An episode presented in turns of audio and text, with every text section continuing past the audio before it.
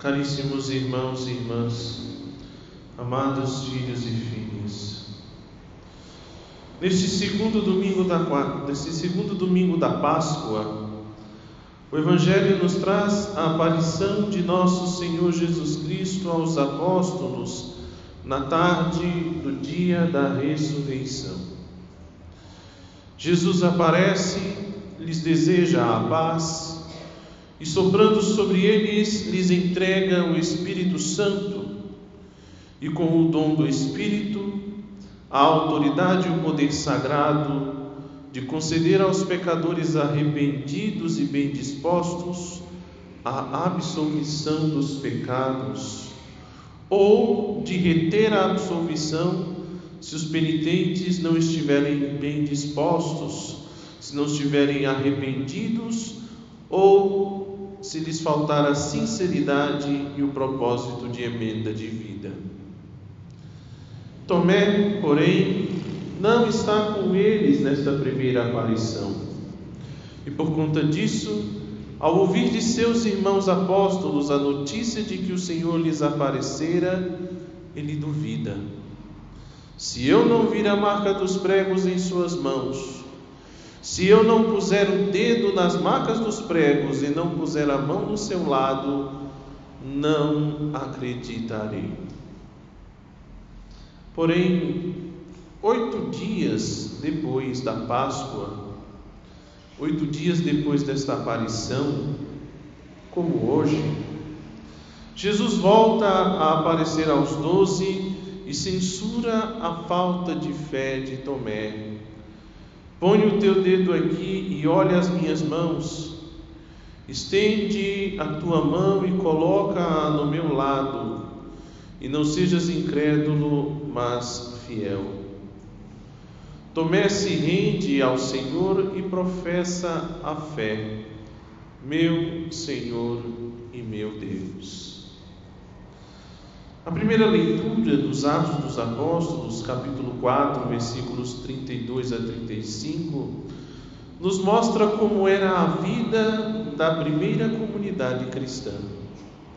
Lembramos aqui que muitos membros destas primeiras comunidades muito provavelmente não se encontraram com Jesus pessoalmente, tendo sido conquistados para o Senhor por meio da pregação dos apóstolos.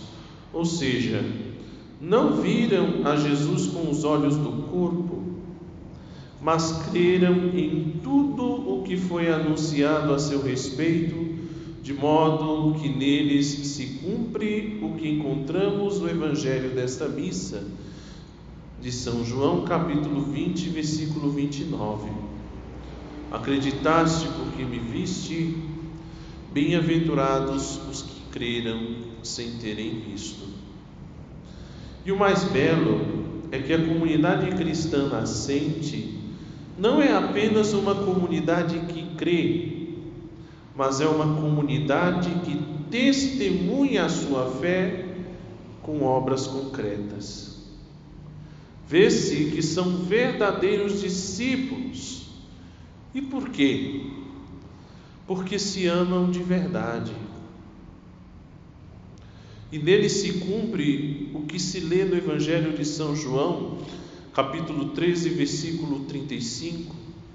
Nisto todos conhecerão que sois meus discípulos, se vos amardes uns aos outros. São Tiago nos diz na sua carta, capítulo 2, versículos 17 e 18: assim também a fé. Se não tiver obras, é morta em si mesma. Mas alguém dirá: Tu tens fé e eu tenho as obras. Mostra-me a tua fé sem obras, e eu te mostrarei a minha fé pelas minhas obras. Estes irmãos das primeiras comunidades cristãs eles mostram o seu amor colocando em comum os seus bens, não por questões ideológicas, mas movidos pelo sincero amor que têm uns pelos outros. A segunda leitura da primeira carta de São João nos recorda algo muito importante. Podemos saber que amamos os filhos de Deus quando amamos a Deus e guardamos os seus mandamentos, pois isto é amar a Deus, observar os seus mandamentos. E os seus mandamentos não são pesados, pois todo o que nasceu de Deus vence o mundo. E esta é a vitória que venceu o mundo, a nossa fé. Pois bem, se a primeira leitura nos mostra as comunidades primeiras, as primeiras comunidades cristãs, expressando sua fé por meio da caridade vivida na doação dos bens colocados em comum para o bem de todos, o apóstolo e evangelista São João também nos recorda que, juntamente com a caridade, também como uma expressão da caridade, está a obediência a obediência e o cumprimento fiel dos mandamentos de Deus.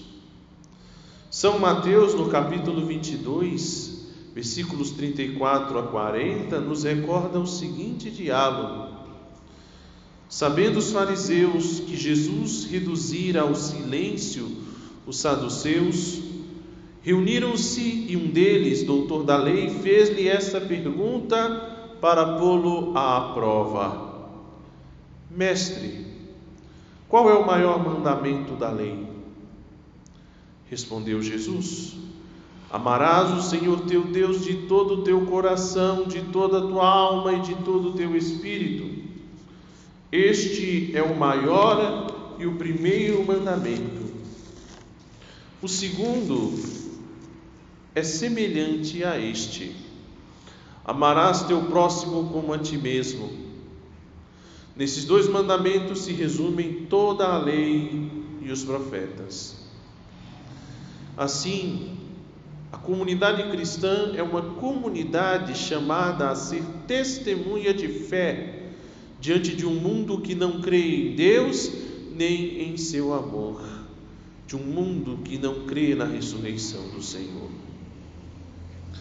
Cristo quer alcançar os que não creem por meio do nosso testemunho de vida cristã, de uma vida cristã professada com palavras, mas, sobretudo, vivida na prática.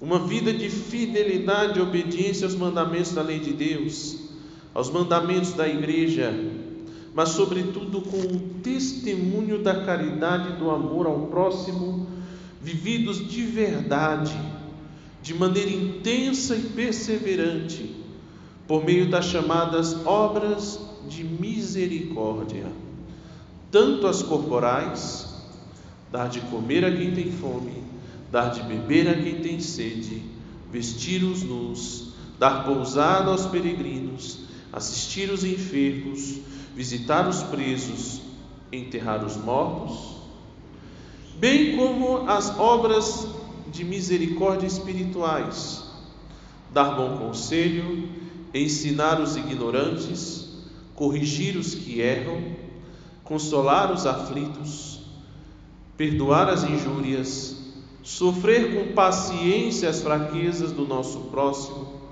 rogar a Deus por vivos e pelos defuntos. Meus irmãos, com certeza, Dentre tantas expressões do amor, a mais bela é a misericórdia. O dicionário Aurélio define a misericórdia como compaixão suscitada pela miséria, pela dor alheia. É o amor que se manifesta sobretudo aos que estão sofrendo. Deus é a fonte de toda misericórdia e mesmo com nossos pecados, Ele não se excusa e nem se recusa a se aproximar de nós, e sempre tem Sua mão estendida para socorrer a todos os pecadores arrependidos, que, como vimos no Evangelho de hoje, sempre poderão encontrar o amor e o perdão de Deus recebido das mãos daqueles a quem Ele mesmo confiou o poder do Espírito Santo pelo poder do Espírito Santo, o poder sagrado de perdoar todos os pecados. E não só isso. Deus nos exorta no Evangelho de São Lucas, capítulo 6, versículo 36. Sede misericordiosos, como também o vosso Pai é misericordioso. Aos 30 de abril de 2000, o Papa São João Paulo II canonizou a irmã Maria Faustina Kowalska, a apóstola da misericórdia. E na mesma ocasião, em obediência às palavras de Jesus Cristo dirigidas a Santa Faustina, o Santo Padre instituiu para toda a Igreja a festa da Divina Misericórdia. Assim está escrito no Diário de Santa Faustina: A minha imagem já está na tua alma. Eu desejo que haja a festa da misericórdia. Quero que esta imagem que pintarás com um pincel seja benzida solenemente no primeiro domingo depois da Páscoa. E este domingo deve ser a festa da misericórdia. Diário de Santa Faustina, número 49. Um pouco mais à frente, no mesmo Diário de Santa Faustina, no número 699, lemos assim: Desejo que a festa da misericórdia seja refúgio e abrigo para todas as almas especialmente para os pecadores. Nesse dia estão abertas as entranhas de minha misericórdia. Derramo todo um mar de graças que se aproximam da fonte de minha misericórdia. A alma que se confessar e comungar alcançará o perdão das culpas e das penas. Nesse dia estarão abertas todas as comportas divinas pelas quais fluem as graças. Que nenhuma alma tenha medo de se aproximar de mim, ainda que seus pecados sejam vermelhos como o escarlate. Lembramos também que o Papa Francisco proclamou no ano de 2015 o ano santo da Divina Misericórdia, o grande jubileu da Divina Misericórdia que foi um ano dedicado justamente à contemplação do mistério da misericórdia, e mais do que isso, um ano dedicado a fazer a experiência da misericórdia de Deus, tanto recebendo as indulgências plenárias que estavam à disposição do povo de Deus por meio das portas santas, como também o estímulo à prática das obras de misericórdia no decorrer do ano. Caríssimos irmãos e irmãs, esse segundo domingo da Páscoa é, portanto, uma grande oportunidade de contemplar o mistério da misericórdia infinita de Deus, que supera em muito a malícia dos nossos pecados e inunda o mundo de consolação e paz com o sangue e a água que jorra do costado aberto do Redentor. Meus irmãos, que possamos proclamar com aceso amor e verdadeira fé, meu Senhor e meu Deus, Jesus, eu confio em vós.